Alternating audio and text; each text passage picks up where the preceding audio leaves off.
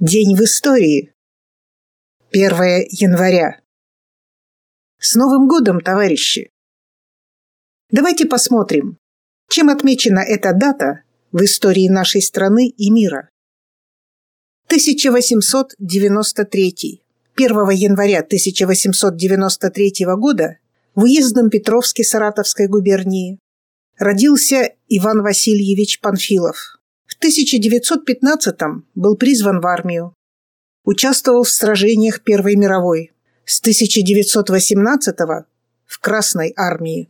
Воевал в составе 25-й Чапаевской стрелковой дивизии.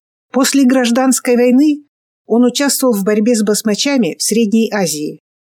В Великую Отечественную генерал-майор Панфилов, командир 316-й стрелковой дивизии, защищавшей Москву за мужество и героизм 17 ноября 1941 года 316-я стрелковая дивизия получила почетное звание «Гвардейская» и была преобразована в 8-ю гвардейскую стрелковую дивизию.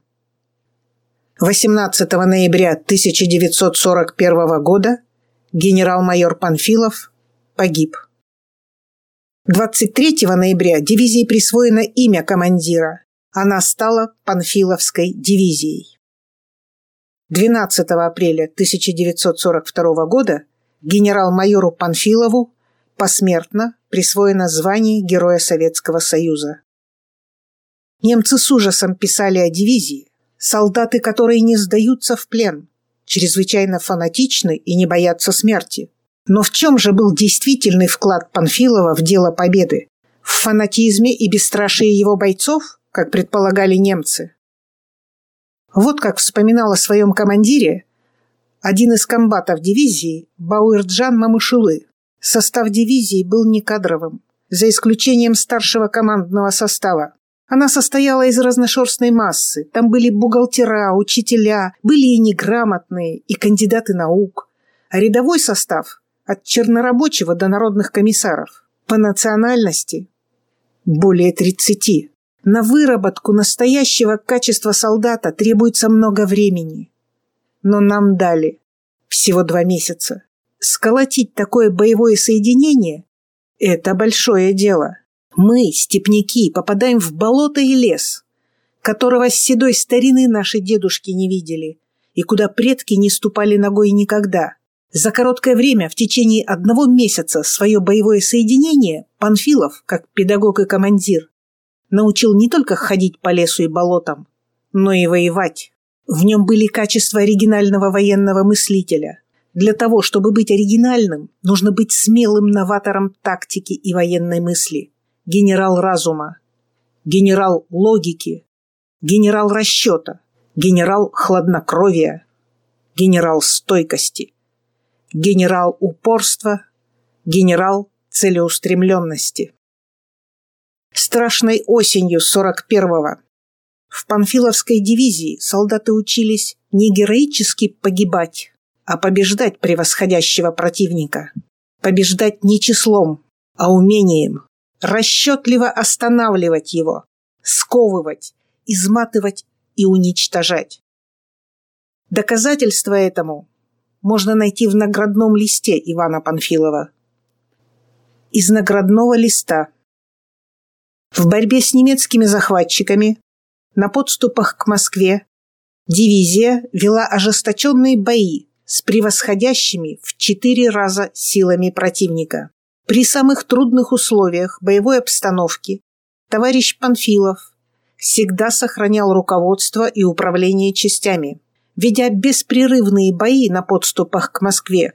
В течение месяца части дивизии не только удерживали свои позиции, но и стремительными контратаками разгромили вторую танковую, 29-ю моторизованную, 11-ю и 110-ю пехотные дивизии, уничтожив 9 тысяч немецких солдат и офицеров, более 80 танков и много орудий, минометов и другого оружия. Такие вот дела. Одна наспех сколоченная дивизия против четырех обстрелянных и привыкших к победам завоевателей Европы. Такой счет. И, кстати, если вдруг услышите старую печальную песню «У деревни Крюкова погибает взвод, все патроны кончились, больше нет гранат», вспомните, что как раз под деревней Крюкова находился штаб батальона панфиловца Мамышулы, который собственноручно пристрелил бы перед строем растяпу лейтенанта, оставившего свой взвод без боепитания. Беззаветный героизм хорош в либеральных сказках. В жизни ему должны сопутствовать знания, умения, обученность бойцов, хладнокровие и расчет командиров и ротация боевых частей при налаженном снабжении. 1919. 1 января 19 года Центральный комитет Российской коммунистической партии большевиков и Совет обороны создали комиссию в составе Иосифа Виссарионовича Сталина и Феликса Эдмундовича Дзержинского для выяснения причин сдачи Перми и принятия мер к восстановлению положения в этом районе. В этот же день в Москве состоялось Всероссийское совещание продовольственных организаций, высказавшееся за введение продовольственной разверстки. И в этот же день, 1 января 19 года, в Смоленске было объявлено об образовании Советской Социалистической Республики Белоруссия в составе РСФСР. 8 января 19 года правительство Советской Социалистической Республики Белоруссия переехало из Смоленска в Минск. Это событие в современной историографии называется первым провозглашением. Этому государству суждена была очень короткая история. Уже 31 января 19 года Советская Социалистическая Республика Беларусь вышла из состава РСФСР, а ее независимость официально признала правительство Советской России. 1920. 1 января этого года красные полностью заняли Кузбасс. На Южном фронте в этот день войска Красной Армии продолжали наступление против Деникина, на Восточном – против остатков колчаковских войск, и на севере – против белогвардейских частей Миллера. 1921. В Туркестане, в Аулие-Ате, ныне Джамбул, 1 января открылся первый съезд казахской и киргизской бедноты, на котором присутствовало 600 делегатов. Съезд одобрил земельную политику советской власти и наметил меры к укреплению организации бедноты. 1 января 1924 года в Москве вышел первый номер Центральной военной газеты «Красная звезда». В годы Великой Отечественной войны на страницах газеты постоянно публиковались материалы о массовом героизме защитников Отечества на фронте и в тылу. Каждый номер был полон стремления вселить в читателей уверенность в победе над врагом, поднять боевой дух воинов, вдохновить их на подвиги. Корреспонденты газеты постоянно находились в местах решающих событий. 17 из них погибли, выполняя редакционные задания. В «Красной звезде военных лет» работали такие известные писатели, как Михаил Шолохов, Алексей Толстой, Всеволод Вишневский, Илья Эренбург, Константин Симонов, поэт Алексей Сурков. Это не просто звезда. Это созвездие. 1 января 1928 года. Москва. По сводке Центрального статистического управления СССР, дефицит товарного хлеба составил 128 миллионов пудов. Несмотря на хороший урожай 1927 года, Крестьяне обеспечили поставки только 4 миллионов 800 тысяч тонн хлеба вместо 6 миллионов 800 тысяч тонн предыдущего года. Кризис хлебозаготовок Иосиф Виссарионович Сталин назвал кулацкой забастовкой. Именно это стало побудительным мотивом ускорения коллективизации. А 1 января 1932 года введен в действие Нижегородский автомобильный завод имени Молотова. Позднее Горьковский автомобильный завод «ГАЗ». История завода началась в 1929 году после подписания соглашения о техническом сотрудничестве между Всесоюзным советом народного хозяйства СССР и Ford Motor Company. Собственно, СССР от Форда были нужны технологии поточного производства автомобилей. Сам автомобиль большого значения не имел. Его советские специалисты могли скопировать, не шибко напрягаясь. С технологиями было сложнее. Купить технологии конвейерного производства можно было только у Форда. Близкими технологиями располагал GM, но корпорация была на подъеме и делиться задешево не желала. У Форда, наоборот, дела шли неважно. Новая модель, Ford A, бестселлером на рынке США не стала. Спрос был сугубо замещающий. Проще говоря, владельцы Ford T меняли его на Ford A. Поэтому Генри Форд отчаянно нуждался в средствах. Был у старика Форда и более далекий расчет. Он считал, что советская власть в России дальше сороковых годов не продержится. А после падения режима с новыми властями он как-нибудь договорится – и в руки фирмы упадет готовый завод, работающий по стандартам Ford. Завод вступил в строй 1 января 1932 года. Первыми, собранными из американских запчастей, были полуторатонные грузовики НАЗ-А. На этот момент Нижний Новгород еще не переименовали в Горький, и завод назывался Нижегородский автомобильный. Главной целью нового завода было насыщение Красной Армии автомобильной техникой поэтому приоритет отдавался выпуску грузовиков и шасси для броневиков. На 1 января 1932 года в колхозы были объединены 62% крестьянских хозяйств. 1934. 1 января было принято постановление Центрального исполнительного комитета СССР о создании Академии архитектуры СССР. 1935 год. С 1 января в Турции были введены фамилии и отменены титулы. 1942.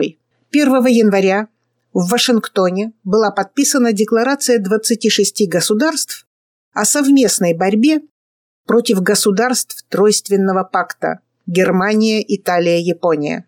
То есть создана антигитлеровская коалиция буржуазный мир решил таки совместно побороться с фашизмом. Правда, на тот момент большинство европейских стран были или фашистскими, или под оккупацией. Воистину, пока гром не грянет, мужик не перекрестится. 1943. 1 января началась Северокавказская стратегическая наступательная операция с целью разгрома северокавказской группировки противника и освобождения Северного Кавказа. Длительность операции составила 35 суток. 1946. 1 января император Японии Хирохита отрекся от своего божественного статуса. Ну да, после 45-го какой уж там божественный статус. В оккупированной американцами Японии. 1947. Новогодний праздник в СССР впервые отмечался как нерабочий день. 1955 1 января 1955 года Центральное телевидение СССР перешло на ежедневное вещание. А 1 января 1956 года Судан получил независимость от Египта и Великобритании. 1957. 1 января 1957 года Согласно плану Дропшот, принятому в США в 1949 должен был наступить день Д – ядерное нападение на СССР. По замыслам заокеанских стратегов, США должны были к этому времени достичь подавляющего количественного преимущества 10 к 1 по атомному оружию и некоторого опережения по обычным вооружениям на СССР должны были быть сброшены 300 атомных бомб и 29 тысяч тонн обычных. В плане от 1949 года утверждалось, 1 января 1957 года США будут вовлечены в войну против СССР из-за акта агрессии со стороны СССР и его сателлитов. Далее планировались удары и оккупация территории СССР и его союзников. Этим надеждам не суждено было сбыться, так как силами советских ученых и инженеров были созданы атомное и ракетное оружие, обеспечивающее нанесение необратимого урона любому потенциальному агрессору. 1959. 1 января революционные войска под руководством Фиделя Кастро вошли в столицу Кубы Гавану. Проамериканская диктатура Батисты была свергнута. 1960. 1 января этого года вступила в силу новая Конституция Демократической Республики Вьетнам. Конституция определяла сущность ДРВ как государство народной демократии, опирающееся на союз рабочих и крестьян под руководством рабочего класса, которое идет постепенно от народно-демократического строя к социализму путем развития и преобразования народного хозяйства. А Камерун в тот же день получил независимость от Франции. 1961. 1 января 1961 года в СССР проведена денежная реформа, изменение масштаба цен, деноминация и замена денежных знаков. 10 старых рублей обменивались на один новый рубль. Денежную реформу 1961 года часто пытаются представить обычной деноминацией наподобие той, что была проведена в 1998 году. На взгляд непосвященных все выглядело предельно просто. Старые сталинские портянки заменили на новые хрущевские фантики.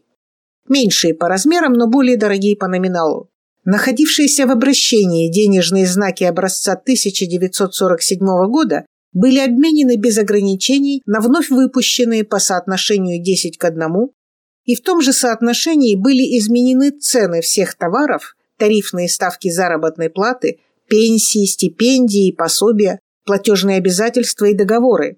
Делалось это якобы лишь в целях облегчения денежного обращения и придания большей полноценности деньгам. Однако тогда, в 61-м, мало кто обратил внимание на одну странность. До проведения реформы доллар стоил 4 рубля, а после ее проведения курс был назначен 90 копеек. Многие наивно радовались, что рубль стал дороже доллара. Но ведь если менять старые деньги на новые один к десяти, то доллар должен был стоить не 90, а лишь 40 копеек. То же самое произошло и с золотым содержанием. Вместо того, чтобы получить золотое содержание, равное 2,2 грамма, рубль получил лишь 0,98 грамм золота. Таким образом, рубль был недооценен в два с четвертью раза, а покупательная способность рубля по отношению к импортным товарам, соответственно, во столько же раз уменьшилась. Недаром бессменный с 1938 года глава наркомфина, а потом и министр финансов Арсений Григорьевич Зверев, не согласившись с планом реформы, ушел 16 мая 1960 года с поста главы Минфина. Ушел он сразу после того, как 4 мая 60 года в Кремле было подписано постановление номер 470 Совета министров СССР об изменении масштаба цен и замене ныне обращающихся денег новыми деньгами.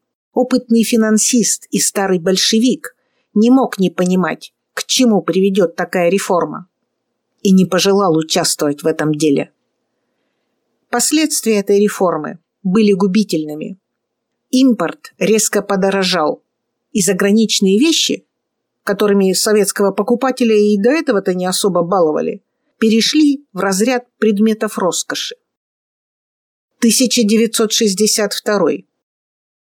1 января Западная Самоа получила независимость от Новой Зеландии. 1984. 1 января Бруней получил независимость от Великобритании. Это все было эхом нашей революции. А вот и эхо контрреволюции. 1 января 1992 года Сербия и Хорватия согласились с планом размещения сил ООН в регионе. 1 января 1993 года Чехословакия разделилась на Чехию и Словакию. 1 января 1997 года начало вещания РЕН-ТВ, антинаучного канала, просто невозможного в СССР.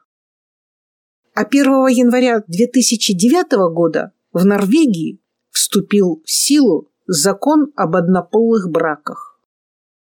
1 января 2011 года в аэропорту Сургута загорелся самолет Ту-154Б2 компании Кагалым Авиа. Погибло три человека.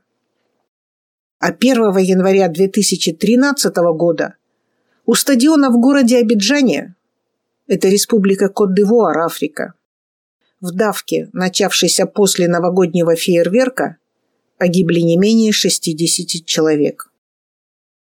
Такие разные новогодние события. А сейчас что ж?